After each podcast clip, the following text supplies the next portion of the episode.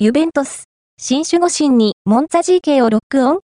早期獲得を望む、ユベントス、イタリア一部が、モンツァ、同一部に所属するイタリア人 GK ミケーレ・ディ・グレゴーリオ26の獲得に興味を示しているようだ。イタリア、ガゼッタ・デッロ・スポルトが伝えた。インテル下部組織出身のディ・グレゴーリオは、イタリアの複数クラブへのレンタル移籍を経験した後、2020年8月に、モンツァエレンタルで加入。2022年8月から完全移籍に切り替わると、抜群の反射神経を活かしたシュートセービングを武器に、今季は、ここまで、セリエ A22 試合に出場して、11度のクリーンシートを達成している。